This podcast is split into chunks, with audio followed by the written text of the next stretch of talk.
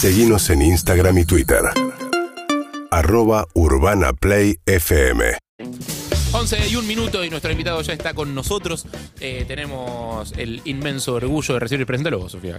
Me parece que tenés los pergaminos correspondientes. Ok, es uno de los deportistas más destacados de la última eh, época, de los últimos meses, diría yo, de, que, de la selección argentina. Le- selección argentina en líneas generales, aquellos que se pusieron la camiseta y le dieron Hoy alegría hablamos a del mucha tema justamente de la mañana. Exactamente. Del tema de la importancia del valor que le dan los deportistas a la camiseta argentina. Porque este es un año de mundial, pero el año pasado también se disputó un Juego Olímpico, un Juego Olímpico que tuvo una medalla de bronce muy esperada, muy particular y muy festejada también, porque se ganó ante Brasil y porque ellos hicieron vibrar a tanta gente que se levantó a la madrugada para verlos y alentarlos. Estamos con el heredero, con Facundo Conte. Bienvenido, perro de la calle. ¿Cómo le va? Bienvenido. Buen día, buen día a todos. ¿Cómo ¿Qué andan? altura Gracias tenés, por eh? la presentación. Mentiroso. Que estatura deportiva y moral, decís, No, aparte sí, de la estatura ya. física. ¿no? Siempre te deben decir lo mismo, pero arrancamos con el Siempre, dato. siempre, Eh, eh, ¿Altura? Eh, 1.98 descalzo. Uf, uh, Mira. dato. Sí, sí, Claro, con- y con nos tacos? descalzo, entonces con taco llego a 2.5. Ahí va.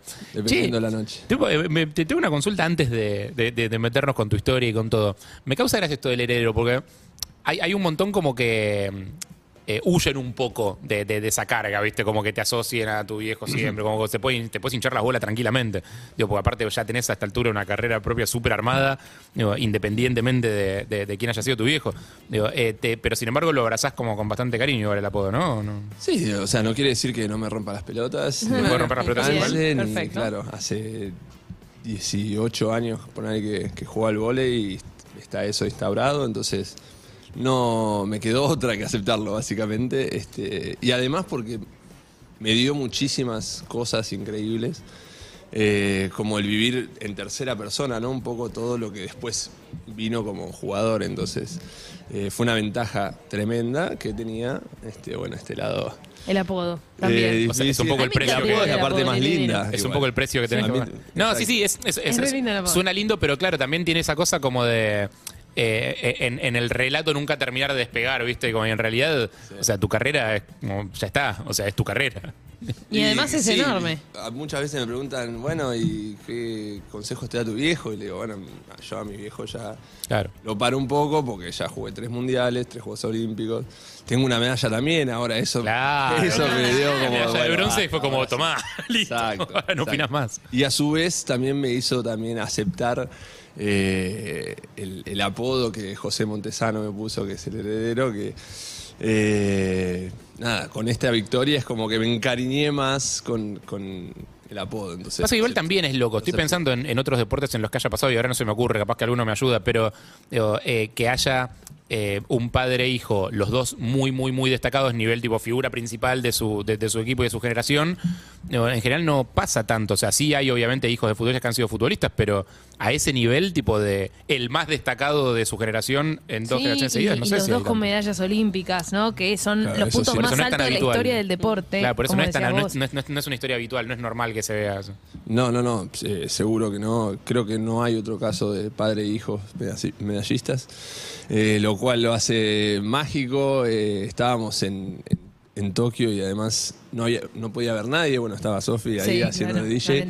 Este, y- Ah, pusiste música. en Puse la música cancha. porque ah, voy a hacer un, a- abrir un hipervínculo. Nos Sí, encanta dale. hacer esto nosotros acá. Em, hay un hay uno del equipo, así como a él le dicen el, el heredero, hay otro que le dicen nene malo. Y mm, claro, y tenía, estaba el nene malo en el equipo y, y había DJ pasando música y no va a pasar nene malo. Me pregunto yo, teníamos que ser locales. Entonces me Claro. le acerco al DJ y le digo, hey, hey.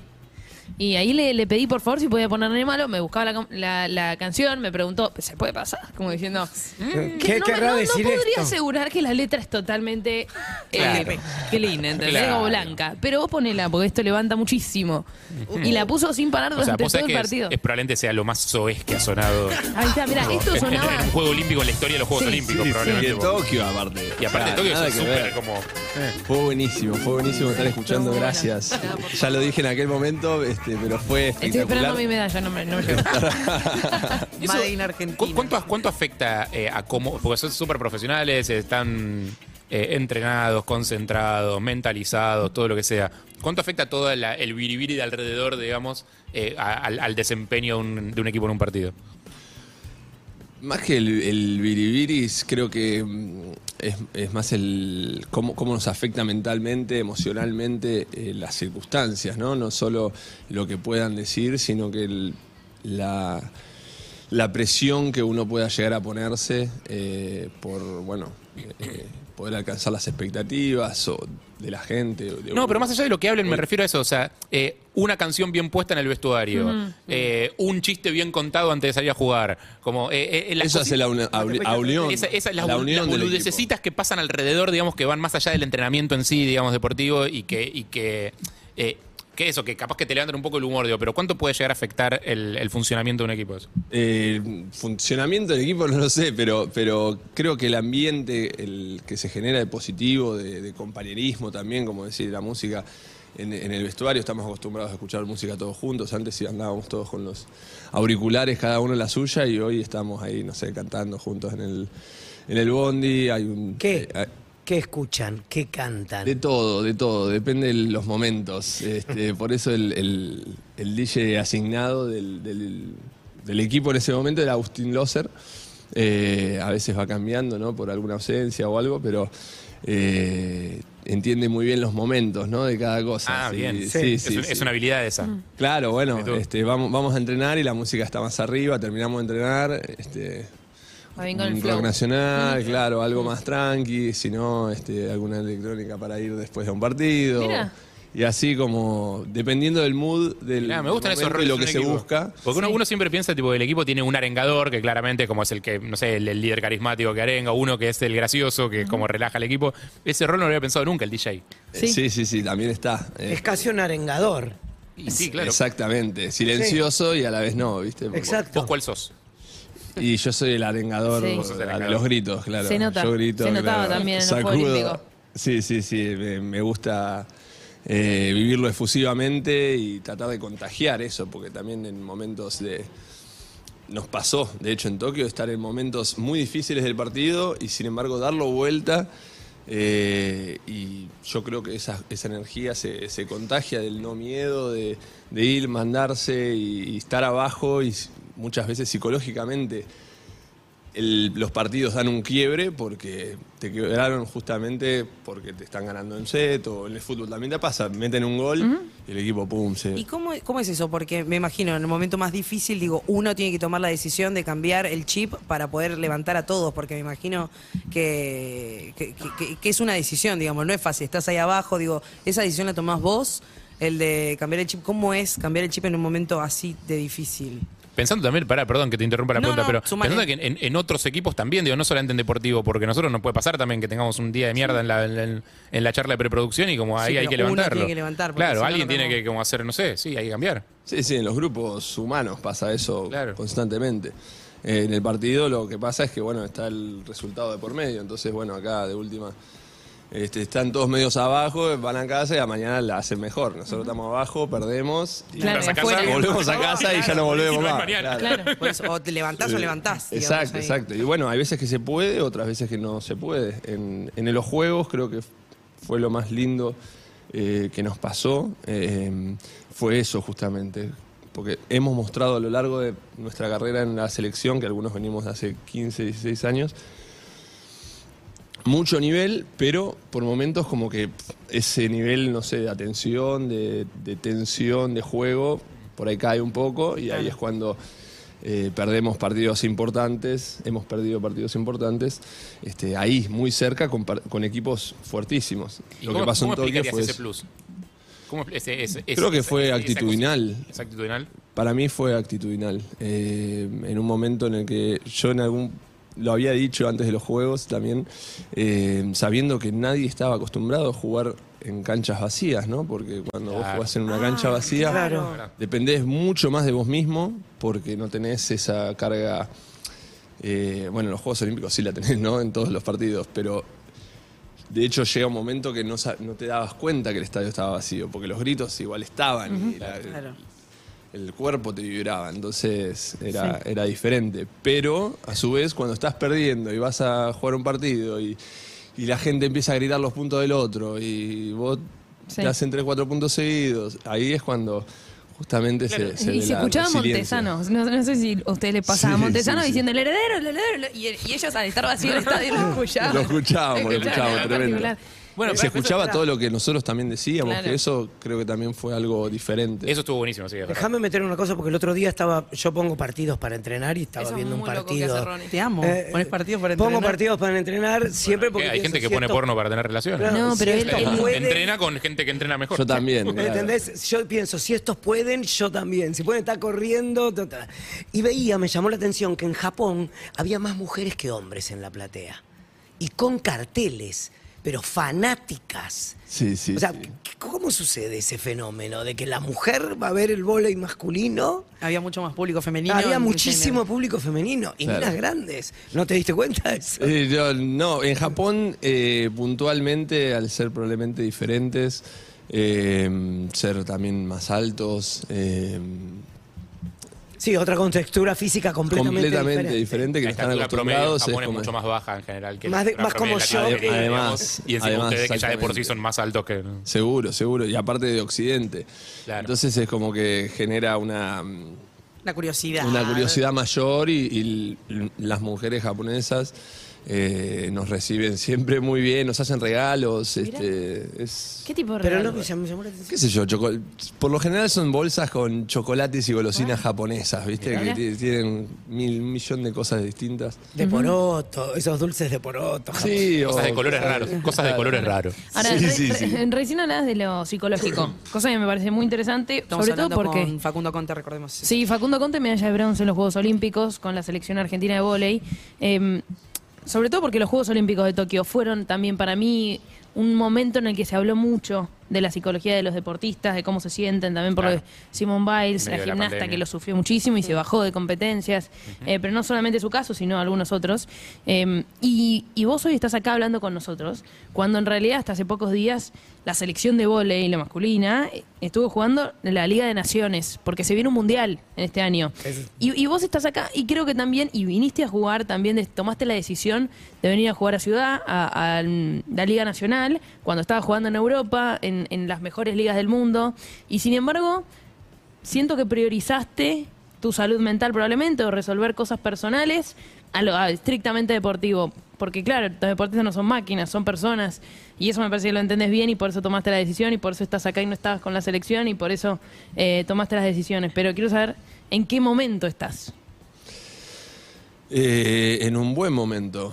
Eh, en el momento que siento que estoy un poco cosechando lo, plantado hace tantos años y poder disfrutar también de este cariño enorme que, que se- siento y sentimos este, después de los Juegos Olímpicos. Eh, en Argentina con la gente es impresionante y lo, lo lindo que tiene el deporte es que te emociona. Entonces la gente cuando se acerca está emoción, che, se acuerda de la manija que les transmitiste, que estaban gritando en su cama, no lo puedo creer, flaco. Entonces, eso es subidor. Eh, y, y estar tanto tiempo afuera, yo me fui cuando tenía 18 años, volví ahora, después de 15, Ah. eh, de, de estar dando vueltas por el mundo y, y hoy poder jugar delante de la gente de Argentina, de poder jugar de enfrente de mis primos, de mis tíos, de mis amigos que nunca me vieron jugar este, en vivo. Alguna que otra vez que hemos jugado acá con la selección, pero nunca me vieron jugar ni yo tampoco pude festejar Mostrar. un partido después y ir a abrazarlos a la tribuna. Que sí lo he hecho con mis viejos, algún amigo que ha venido a visitarme. eh, y es especial porque uno está jugando, pero a la vez está compartiendo con alguien y esa emoción se, se- es, es vincular también, ¿no? Porque uno sabe lo que lo que trabajamos o lo que hacemos para llegar a ese momento y jugar el partido y ganarlo y el significado que eso tiene para cada uno. Entonces, ¿Y, y en qué momento de tu carrera empezó a, empezaste a sentir que te faltaba eso? Volver. Digo, pues estuviste mucho, tan- muchos años jugando afuera, digo, ¿en qué momento empezó a hacerte ruidito? Como decir, che, miro la tribuna y no tengo a mi familia acá.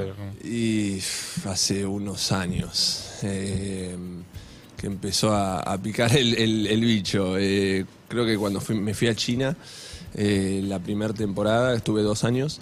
Eh, el, primer, el primer año fue muy difícil, la adaptación. Venía de Polonia igual, que tampoco es que estaba en Sí, pero es casa. completamente diferente. Uno medio europeo y otro completamente. Completamente, tenía, o sea, ya había bloqueado el, el- el oído, digamos, porque no escuchaba, ya no estaba oyendo nada de lo que eh, la gente hablaba a mi alrededor, entonces Sí, porque no había ningún sonido que te resultara familiar o Nada, que te nada, dijera nada. algo. No entendía Exacto. polaco. Por eso. Claro, pero de hecho apenas llegué acá a Argentina, las primeras veces que salía a la calle y me escuchaba alguien hablando español Fue como, Claro. y me giraba como diciendo, ¿En serio? Ah, no, pará, estoy en Estoy en y claro. Claro, pero pienso fue que muy raro. incluso en Polonia debe ser más fácil poder encontrar a alguien con quien hablar en inglés que en China. Sí, depende de dónde. Depende de dónde. Yo en China vivía en Shanghái, que es una Ah, ok. Megas. mega ciudad, tremendo. Esa fue para decir mega.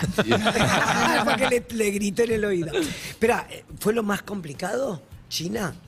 Fue lo más complicado y lo más eh, interesante también, ¿no? Porque fue sacarme completamente de la de mi zona de, de confort también porque en Polonia, en Rusia, en Italia, el, el campeonato de vóley es importante, entonces hay un cierto seguimiento. En China no le... Era de cero, empezar de cero. Muy poco, o sea, el equipo eh, es muy diferente cómo se vive, eh, la importancia que le, que le da China este, A ese deporte. A, a ese deporte. En las finales igual estábamos con el estadio lleno, pero en, en ¿Cuál es la importancia? 25 millones de habitantes que tiene la ciudad, o sea, podría estar explotado siempre, pero bueno, eh, no hay una importancia tan... ¿Sentiste tan- que se te había ido un poco esa locura al ver que no había feedback de la gente? En realidad yo fui en busca de eso un poco. A bajar vos. Exacto, fue justo después de los Juegos Olímpicos que la cabeza me... Sí, hay que Toda la alegría vivida en Tokio fue como el, el inversamente proporcional al, al golpe que fue en. Río haber perdido los Claro. Juegos Olímpicos en los cuartos de Sí. final contra Brasil. Eh, otro, uno de esos partidos de los que hablábamos antes, que, Sí. que- Claro. que está jugando muy bien, pero en algún momento te quiebran y bueno. Pero perdón, los brasileños no tienen como, eh, como con el fútbol una infancia del vóley de praia y Sí, que tremendo. nosotros no tenemos. Sin no duda, tienen una duda, garra que en Argentina todavía falta para el vóley. No sé si una garra. Hay mucho garra, los playero argentinos acá, ¿eh? somos No, no, no, muy... pero no, Villa pero digo- Gesell. No, Eh, no, Sí, no, sí, pero sí, digo, sí. no ha jugado, vos vas a Brasil y hay todo el tiempo campeonato de vóley como acá hay Todo, picadito. sí, sí, sí, sí. sí pero Entonces, tremendo. por eso digo. Sí, es yo me un- acuerdo que- Por eso son los mejores del mundo. Sí. Yo me acuerdo que el, mucho. el vínculo con el vóley en, eh, cuando yo era chico, por lo menos no sé si seguirá haciendo ahora, era como el- los chicos jugábamos al fútbol y las chicas Las chicas jugaban al al vóley. vóley o al delegado. Y era, y era como una cosa medio de. mm, hasta como que. No, no sé si castigo cuando te mandaban a jugar al vóley, pero era como, no, yo quiero ir a jugar al fútbol con los chicos. Y eso como muy alimentado desde chiquito, tipo con la- los pibes en la escuela. Eh, y el vóley era el Y la verdad único- que era muy Todo divertido, igual. la verdad que era muy divertido jugar al vóley. El vóley era el Claro. único que podía ser mixto. El fútbol era más de Recontra. los chabones. El, el mixto El fútbol de era vóley salía en la playa. claro. ¿No? Sí, sí, sí, está ¿Hace ¿Cuánto no buenísimo. jugás en la playa un vóley vos? ya no querés jugar. Ya te, Unos 17 años. Las- mis últimas vacaciones de verano como nada, de, de Como no vacaciones. profesional. Para mí te Exacto. cagamos a palos en el vóley playero. Hace mil años que no jugás, no estás acostumbrado. Bueno, a mí me está, me está picando, tengo muchas ganas de, de hacer el, el- sacarme las zapas, ir a la arena y, Lo- lo- y tal vez probar suerte. Eh, Lo que estabas haciendo recién mientras describías estas situaciones de, de- de partidos peleados donde capaz que una mínima diferencia de actitud puede terminar de inclinar completamente la cancha para un lado o para el otro. Es que, claro, en el fútbol vos podés dormir un partido. O sea, si, si estás en inferioridad o si sentís que, que- que hay un problema actitudinal que el equipo está con, no sé, podés tomar ciertas decisiones estratégicas para dormirlo y tratar de ir como, bueno, vamos por el 0 a 0, no sé, como todos atrás, alguna cosa así. En el volei no, en el volei es como punto, punto, punto, punto, punto, perdiste tres seguidos y Exacto. anímicamente sos un estropajo. Exactamente, exactamente. Y ahí es donde entra el, el equipo también de poder suplir tal vez las dificultades que un jugador puntualmente esté pasando en un cierto momento. En los juegos pasó algo muy copado que los cambios fluyeron eh, en todo momento eh, y eso fue espectacular. Porque quien entraba también tenía la misma entrega y la misma... Tenía que entrar en ese engranaje. Exacto, que es fino, es muy Sí. fino el ¿Y, voleibol. cómo- y- y me intriga tu cabeza, digo, porque Exacto. digo, debe pasar a un montón de deportistas, pero ¿cómo, cómo te funciona la- digo, la- las do- los dos mecanismos en paralelo dentro de la cabeza. Por un lado, eso, la motivación, eh, estamos jugando los Juegos Olímpicos, mo- motivación, deporte, hay, hay que ganar, tipo, la competencia, eh, el equipo, tipo, y todo ese universo de un lado de la cabeza y del otro lado este otro proceso que te está pasando en simultáneo, digo, que hace que después de eso te vayas a China a buscar un lugar donde no te rompan tanto los huevos, donde, donde Sí. la, la- la- la velocidad y la intensidad quizás sea otra. Digo, ¿cómo te funcionan esas dos cabezas en paralelo al mismo tiempo? Eh, fue un choque en realidad. Eh, no los tenía en paralelo. Fui, pasé de uno a otro drásticamente. No buscado. Claro, no buscado. Terminó, Creo que la medalla, te vas a dormir. Es que es, es, es muy raro. Bueno, después de Tokio mm, me sucedió algo muy raro. Eh, porque viví lo más increíble de mi vida, lo que esperé toda mi vida, lo que trabajé toda mi vida. Trabajamos, ¿no? Voy a hablar por mí, por la- porque las sensaciones después. Eh, si bien charlando con los chicos, algunos también las sintieron. eh, es del éxtasis más absoluto a el silencio de tu departamento. Claro. Claro. Y se, se genera unas, una línea muy fina entre estar completamente lleno y, con- y vacío a la vez, porque es un como un síndrome de abstinencia, ¿viste? Como que Mm. toda esa emoción vivida eh, parece que fue un sueño. Un, un Entonces- ruido muerto que tenés en el oído del. Exacto, exactamente. Entonces, esa sensación fue muy rara. Eso fue también de acá, de los Juegos Olímpicos, me fui a jugar a Polonia la última temporada y tenía ese ruido este, Son- en la que seguía cabeza sonando. que seguía jugando yo, pero no me estaba pasando lo mismo. ¿Pediste Claro. ayuda Aparte o había- saliste solo? Eh, tuve ayuda este, de las personas que me aman y yo amo. Aparte sos chico, eras más chico todavía. Sí, sí, sí, Hay difícil. un mundo... Para nuestra community manager es anciano. Sí. Bueno, bueno, pero es el que hablamos Sos temprano. grande. 32, 33 tenés. 32. 32. Pero ¿a qué edad termina? Un- un hombre mayor. ¿A qué- a ¿Cuántos años atrás estamos hablando? Los Juegos Olímpicos fueron el, el último año. Esto me pasó en el 2016. Por eso digo, son muchos años. Y eras muy chico y de golpe de ver una entrada de cine de Hollywood al silencio absoluto, hay algo que se te apaga en la cabeza. Eh, me ayudó mucho a sacarme el, el- el personaje, tal vez de encima. Claro. Porque mm, me despersonifiqué de ese. De esa. De ese ganador. Eh, Sí, era como que tuviese abajo, viste, no sé, Spider-Man que anda siempre, o Superman con el, Con el- con con el el traje, traje abajo, y yo no podía sacarme Claro. eh, la, ¿Eras el profesional todo el tiempo? la camiseta, sí, Claro. profesional entre comillas, No, pero, pero sí, exacto, el jugador era como que empezó a pasarme, bueno, yo estoy queriendo lograr algo, llego a los Juegos Olímpicos, no puedo y no puedo, y, y si nunca voy a poder, ¿qué soy? Claro. ¿Entendés? Y yo nací con mi viejo que, Quiero no ser. de que no jugaba al vóley, ya sentía que quería hacerlo y los grandes me tocaban la cabeza y me decían, eh, vas a jugar como tu viejo y no sé qué. Y Claro, es una presión grande. eso. Claro, no Capaz que la gente no se da cuenta el, el- el- Medallista el- olímpico. el- el nivel de presión. Capaz que te lo dicen como un chiste y pasó, pero el, o sea, cada monedita que van poniendo ahí es como. en un momento querés levantar la mochila y está llena de monedas. y como- Sí, sí, sí. sí Está exactamente. pesada. Y yo soy muy autoexigente también, entonces como que se Claro. hizo intenso y, y a su vez lo mejor de todo pasó s- después de ese momento. Es que sí. Todo lo que vino después sí, fue increíble porque, porque justamente pude empezar a vivirlo más, más plenamente, más, Más en liviano. disfrute, más exacto, más auténtico a, a mí, digamos. Eh, estaba tan presionado por la necesidad tal vez de ganar que estaba perdiendo el disfrute de hacerlo. Es jugar. Exacto. O sea, es que la, juego. o sea que la medalla vino con un poco de alivio también, me imagino. es eh, la representación de un montón de cosas, eh, no solo la lo que representa la medalla olímpica en sí. eh, Claro, más en lo personal. Por haberla ganado, por el vóley, por todo, sino que también como un. Un momento muy importante mío de, de- de resiliencia personal este, y, y de haber acomodado mis, patitas, mis patitos, ¿viste? Y, y haber obtenido eso a raíz de, todo ese cambio fue increíble y me da la, la, la satisfacción de, haberlo logrado y de haber sentido que fue positivo. Un momento, decime si por ahí me, me equivoco.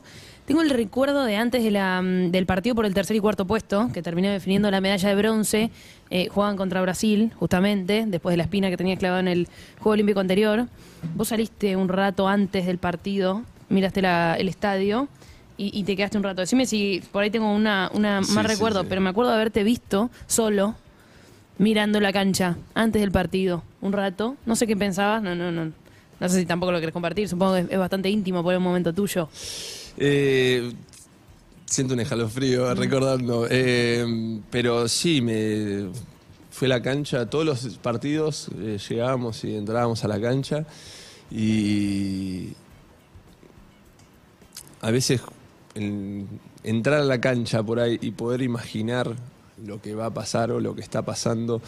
eh, es como que ya me metía en sintonía. Entonces entrar a la cancha justamente entraba e imaginaba el, el ruido de las zapatillas, eh, la pelota volando, este, qué sé yo, imaginaba un poco el juego, no lo que iba a pasar en cuanto a los puntos, sino que a, tener como ya ver la pelota en el gimnasio volando y, y ya entrar en sintonía de, de- de eso. Por eso también en ciertos momentos como equipo no íbamos este, y yo iba solo igual porque sentía que, que me hacía bien. En ese momento fue puntualmente algo de ese torneo. eh, por, por eso, lo mismo que los, los aros, iba caminando por- y no pisaba los aros porque digo, bueno, pará, si yo, te- yo los quiero, entonces no los piso. Fue algo puntual de, de ese momento. Este, O sea, no como cábala, sino más como ritual, digamos. como una cosa. Exacto, exacto, exacto. Como, como un ritual, eso de la cancha puntualmente era por una cuestión de juego, de feeling, de pelota, de, de- de entrar en esa este, sintonía de, de juego que yo no, qué sé yo, muchas veces es, es complicado jugar a otra cosa porque ya a mí no me sale jugar así nomás. O sea, jugamos y te... Te sale el ganar. profesional. Sí, ¿Sabes que eso es que algo- no es profesional, es... es- Competitivo. Te sale de- Es que eso, es- eso es algo muy loco. O sea, estaba charlando con Facundo Conte. Eh, ¿te, te acuerdas que lo hablábamos con respecto a Diego el otro día? eh, con la foto del chino Darín. Sí. Chino- vino el chino Darín, nos mostró una foto que tenía con, con Diego en Cuba cuando era muy chiquito, que estaban haciendo una pulseada. Eh, y, vos le ves la cara a Diego, que está jugando con un nenito una pulseada. Y no está jugando una pulseada. O sea, y, un y- y el, nenito. chi- y el chino decía, como, sí, te hace el chiste, te hace el chiste, te hace el chiste, pero al final te ganaba. Era como, y necesitaba claro. apoyarte la mano en la pulseada, como porque era como. No, no, no, no boludeaba ni con eso. Creo que a Messi lo escuchamos decir varias veces cosas parecidas, como te- hace un tiempo te vas jugando al uno, con un video jugando al uno hijo, con Mateo que sí. tipo, le, le hace trampa para ganarle. Es como un nivel de, de- de competencia. Digo, hay como algo, me imagino, de, del deporte, la diferencia esa que hace que alguien pueda tener mucho talento jugando algo o alguien pueda competir a, nivel profesional en algo. Es como, hay una diferencia. O sea, puede, debe haber un montón de pibes talentosos que quedan en el camino porque capaz que no tienen ese, ese, Ese plus. ese extra, sí. digamos, de necesitar ganar en todo. Sí, sí, eso también se. se no se ¿Trabaja? Se trabaja, Se claro, se ¿no? estimula. Se Este, genera. Lo, lo más importante es que, que sientas la conexión con la diversión del, del deporte. A mí lo que me- más me atrajo del vóley, por ejemplo, puntualmente, es que la pelota tipo no tiene que caer, es como jugar con un globo en tu Claro. habitación, que bueno, ahora está el mundial. Bueno, se- ¿seguiste, lo, ¿seguiste el, eh, la competencia de- que organiza Ibai de globos? Ah, sí. Sí, no, no, lo- los he visto, no, no los sigo, pero los he visto y me pareció espectacular. ¿Jugarías bien a Es eso? el primer- ¿Serías bueno? Yo creo que sí. Aparte mido dos metros. o sea, No, bueno, eso no es, no eso no sé. es problema. Ahí tenés una beta para el retiro, te digo. Salto para todos lados. Una beta todo. para el retiro, los, no sé, 40, ponele como Sí, buscando sí, globitos. sí, rejugaba cuando era chico a eso, porque Claro. es un juego espectacular. Y el vóley es Otro peso igual. Es eso, pero rápido. violencia. Sí, eso, pero rápido. pero igual funciona de la misma manera. O sea, el, el fondo del juego es que no caiga de tu lado y que caiga del otro. Entonces, esa emoción, claro, Falta la una rada de por medio que no la puedes tocar, solo puedes tocar una vez. Y él me divierte eso. Si lo pensás, todos los deportes tienen algo infantil. Pues como los 100, juego, los 100 metros es un llanos. juego, es como el, que, el último pierde, digamos. Claro, claro, O sea, claro. Que el último punto es que hoy se perro. está. es- Claro, exacto, que la está- pelota no toque el piso. Bueno, está es como, tirado En el fondo son todo nenes, al- exponencialmente al máximo de- de- de- del todo, porque los chicos hoy también aprenden de otra manera a la que aprendíamos nosotros y ni hablar nuestros viejos. Eso te iba a Eh, decir. a nivel Una de cosa era el entrenamiento. entrenamiento de tu viejo y otra cosa es el, entrena- el No tiene nada entrenamiento que ver. tuyo. Nada que ver. Otra cosa también es la competencia. Claro. Este, y, y el profesionalismo que se crea en- a raíz de eso. el y, negocio y las Exactamente, marcas, y la exactamente. Yo creo que hoy está un poco bastardeado el, el- el principio deportivo eh, por el, el negocio, digamos, y todo lo que hay alrededor de eso. Que Se volvió final- muy grande.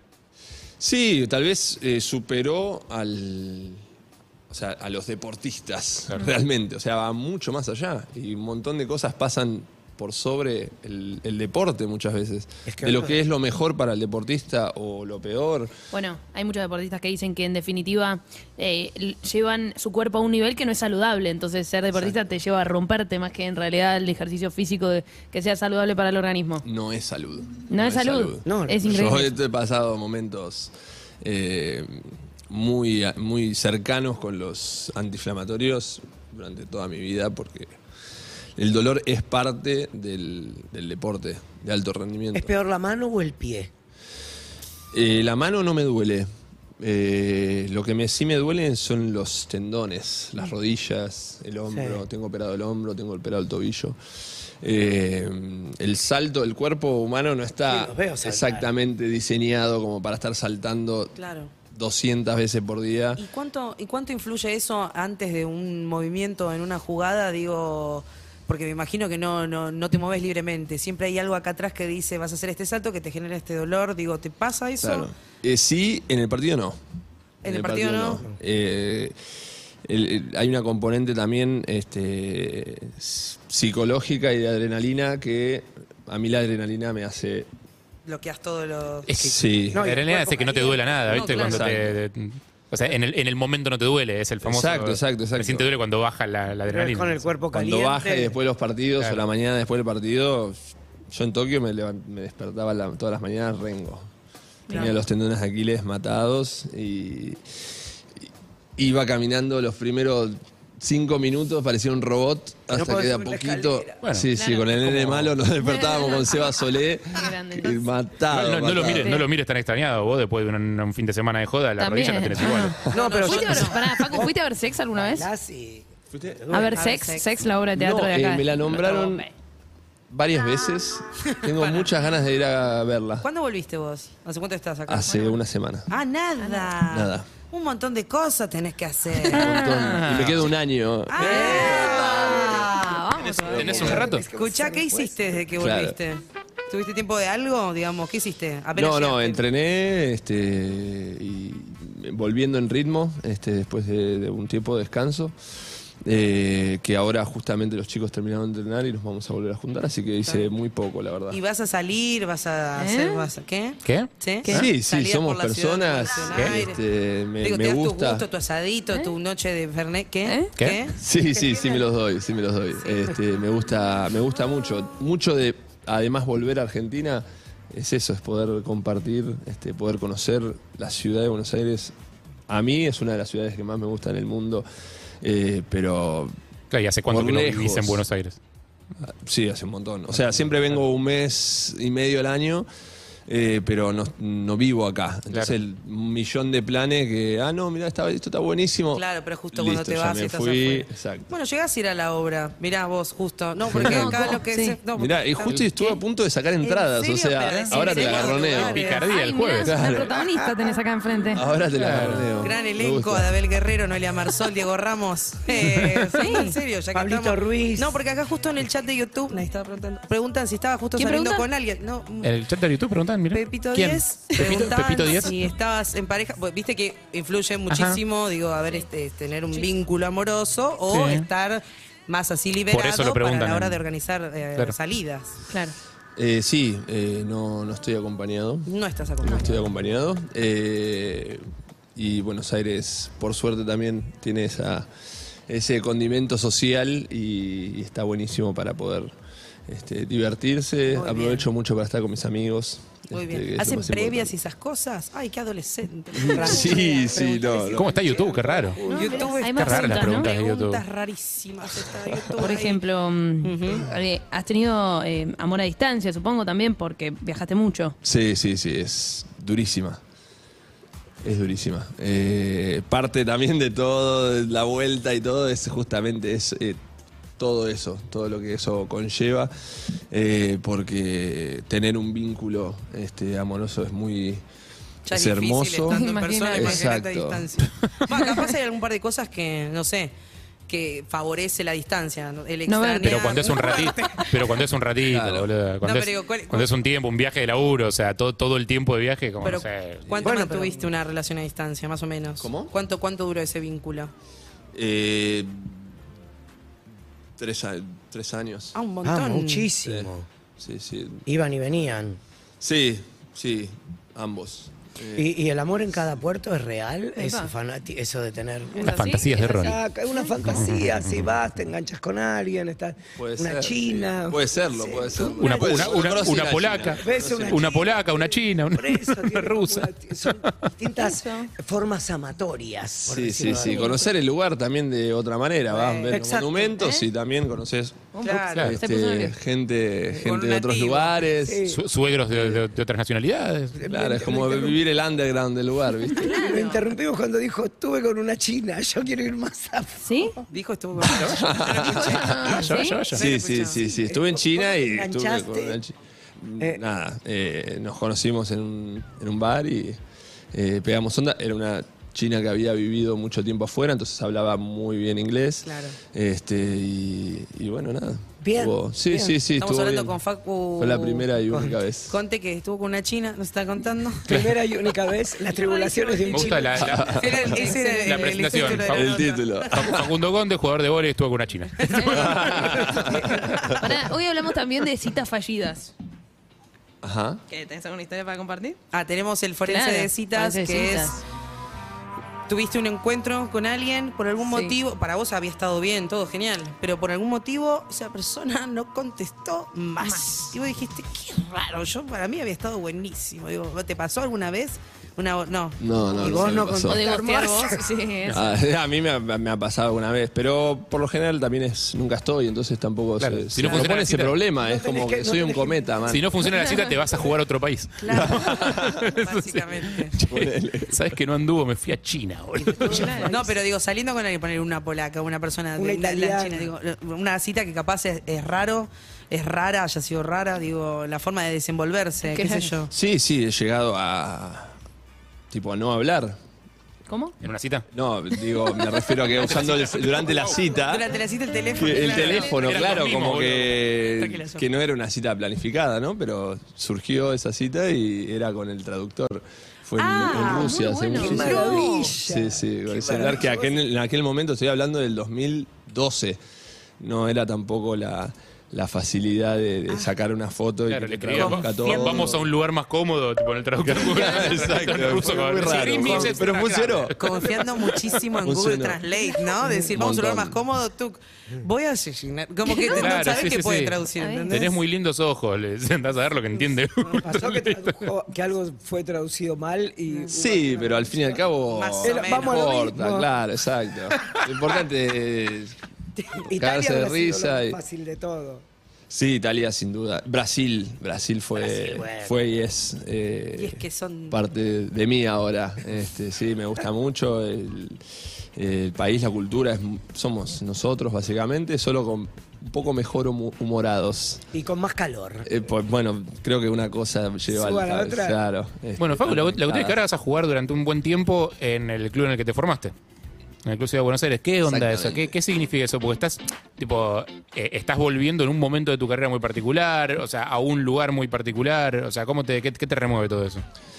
Eh, un montón de cosas, un montón de cosas. Eh, y todo lo que removió también, justamente el estar en, en, en Tokio, este, después vivir en justamente ese silencio, después en Polonia, mirar a la gente de Polonia que me digan cosas y no entender nada. Y, y ir por algo más sentido que debido, por así decirlo.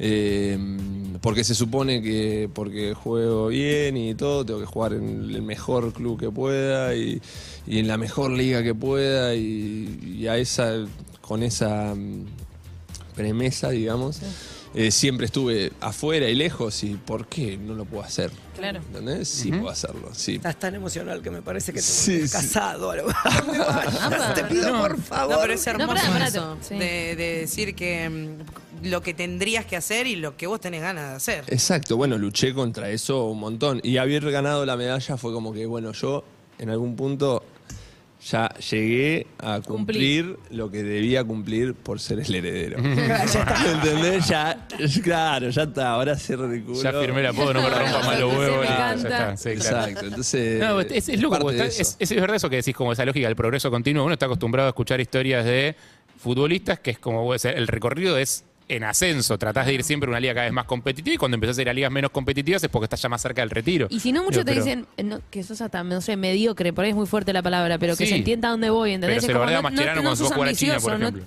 O no, sea, te sí. interesa ir por más. Exacto. Y en realidad ir por más para mí es otra cosa. Pero él va, está queriendo. Ir por- yendo por más. los afectos. Claro, Exacto, exacto. ir- Por otros más. es- Ir por más es ir por la felicidad que, o lo que a vos más te llena. Sin duda, sin duda. Eh, parte difícil. de. ¿Cómo? ¿Fue difícil darte cuenta que era eso lo que querías? Eh, no, porque siempre lo supe en algún punto. Eh, de hecho, yo, Yo también estaba en Polonia y, y me llegaban propuestas y ofertas de clubes, puntualmente algunos que yo siempre hubiese querido ir porque los estimo muchísimo este, y son los mejores clubes del mundo.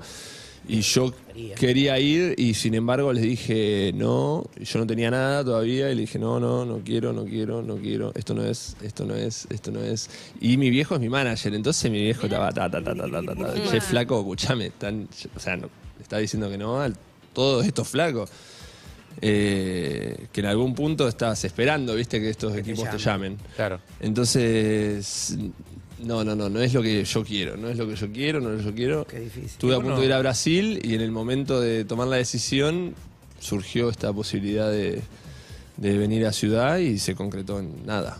Segundos porque era, esta- yo estaba esperando Porque que era lo llegue- que querías. Eh, exactamente, exactamente. Y todo el- en Polonia aparte el vóley es como muy importante, entonces eh, se vive muy f- como el fútbol, digamos, el mercado también, como hay mucho revuelo y todos firman contratos en diciembre, ya empiezan a firmar contratos para la temporada siguiente. Y yo firmé recién en abril. Estaban todos, ¿y a dónde va? ¿Y a dónde va? Y después los Juegos Olímpicos, después de estar jugando bien en Polonia también. Y, y no, voy a esperar, voy a esperar, voy a esperar, voy a esperar. Y, Y apareció solito. Qué bueno que te hayas podido dar cuenta, la verdad. Por me imagino un montón de, de, de- de pibes que van a querer ir a ver, digo, que van a querer ir a verte jugar. Digo, porque también es eso, hay algo del vóley de, de- Parte, se, claro. se está instalando cada vez más, digo, o sea, la- el hecho de que haya una selección fuerte eh, con, con éxitos internacionales obviamente ayuda mucho a que los más, más pibes se sientan más atraídos. Digo, Es y que- el hecho de juegues acá es como, Bueno, es que much- después de lo que pasó en, en- en Tokio y volver ver Argentina y ver cómo la gente está emocionada, la cantidad de chicos nuevos, chicos que empiezan a jugar al vóley o chicos o gente más grande que, que siempre jugó, había dejado jugar, cuarentena, que se yo, che, volví a vóley. Y, y si- siempre dijimos también mismo con el equipo lo importante que es nuestro logro, aparte de ser nuestro logro personal y como equipo, como la maxificación del vóley este, No, y la el- responsabilidad. Y se construye en el largo plazo porque, o sea, este, toda esta moda del básquet que vemos ahora, tipo pibes jugando al básquet, canchas de básquet a las que puedes ir a jugar con tus amigos, que antes no había tantas, eh, que se venda, que ves, ves gente con camiseta de básquet por la calle, todo eso tiene que ver en gran parte con la generación dorada para mí. 100%. Entonces, y eso es en el largo plazo, no es que al año Con las siguiente- leonas también pasó lo mismo. Claro, pero no es que al año siguiente de la medalla de Atenas eh, ya tenías a todo Ah. eso, o sea, se construye. Los, pe- los que eran chiquitos en ese momento, hoy tienen sí, ganas de ir a jugar al básquet con los amigos. Sin duda, sin Obviamente el duda. vóley son ustedes, hacete cargo de sí, bueno, aparte de eso. A vos que te gusta la presión, mira. eh, sí, un poquitito sí, más de sí, presión. claro, Que un poco más en la playa, que en Sí, no, está buenísimo. plazas. Venir a jugar acá es parte de eso, justamente, es ir poder jugar adelante del- de, de mi gente, de Argentina, de, de los chicos que quieran venir a ver y, y disfrutar y divertirse. Después de los juegos, justamente hablamos siempre de lo bueno que es para el vóley. Y después dije, ¿y ¿qué, es lo, tipo, pensando en el vóley argentino, como que utópicamente, digo, a la vez es positivo desde ese lado, poder venir y compartir con los chicos, después de haber dado vueltas en todo el mundo, eh, poder volver a Argentina después de esto, recibir todo ese cariño este, y, y poder compartir también una visión, qué sé yo. Yo siento más Auténtica copada de lo que sí. eh, auténtica de lo que yo soy hoy, que si hubiese venido hace seis años, De una, claro. no era lo mismo y, y no lo hubiese compartido tampoco de la misma manera. Espectacular. Tenemos algunos mensajes para, para vos antes de despedir. Hola, buen día. Soy de Coronda, de la capital nacional de la frutilla. Mira. Y Vamos. quería Soy pedirle, fan. si es tan amable, a Facundo que mande un saludo a los chicos de volei de acá de Coronda, que es un referente y, y inspirador, por sobre todas las cosas. Motivador ni hablar. Así que sería muy lindo. Les agradezco. Buen día. Abrazo, amigo. Buen día. Abrazo, abrazo. Un saludo grande a todos los chicos de volei de Coronda. Este, muchísimas gracias por tus palabras y el apoyo ahí de todos. Espero que se diviertan muchísimo. Eh, amo las frutillas, son antiinflamatorias. Ah, Además, cuando lo descubrí empecé a comer el doble. Mirá, no sabía. Sí, sí. Buen dato. Dato. Con chantilly y dulce de leche, ¿no? Sí. Un genio Facu Conte. Soy de la generación de tu papá, iba a verlo eh, en la selección y ahora me toca acompañar a mi hija, que ella es de la, es contemporánea y es fana. Fuimos el otro día a Ferro y es un amor eh, que no se puede explicar. ¿Cómo están esas Qué grande la selección argentina. Es- fue a ferro, no se puede grande. explicar como fuerte. consonante fuerte. claro. Qué lindo, gracias, gracias, gracias. Eh, bueno, Facu, Ahí por los muchísimas gracias mensajes. por venir, por tu generosidad. Sí, y además se viene el mundial, ¿eh? Se viene el Y además mundial, se viene el mundial. Así que vamos a estar siguiendo también a la selección masculina Exacto. de vóley, que viene de darnos una alegría grande. Vamos a ver qué pasa ahora. Ojalá les vaya bien. Sí. Eh, y en la próxima nota se vienen los churros. Me dijo que Sí, a sí, sí. Eh, No tiene que ser lunes. años. Tenemos Claro. tiempo para traer. Tenemos tiempo. Un año, tenés que volver, tenés que volver. Pará, yo voy a, a seguir al aire, quiero garronearte esas entradas. entonces. Obvio. ¿Listo? Por ¿Te quedás supuesto, entonces? Perfecto. ¿Te quedás a- Tenemos, tenemos reto programa, ¿eh? Así Me que, quedo, si acá querés, está mi lugar. Tenemos un ratito más. Ya está. Gracias, Facu. Gracias, Por favor, Facu. gracias a ustedes. Urbana Play 104.3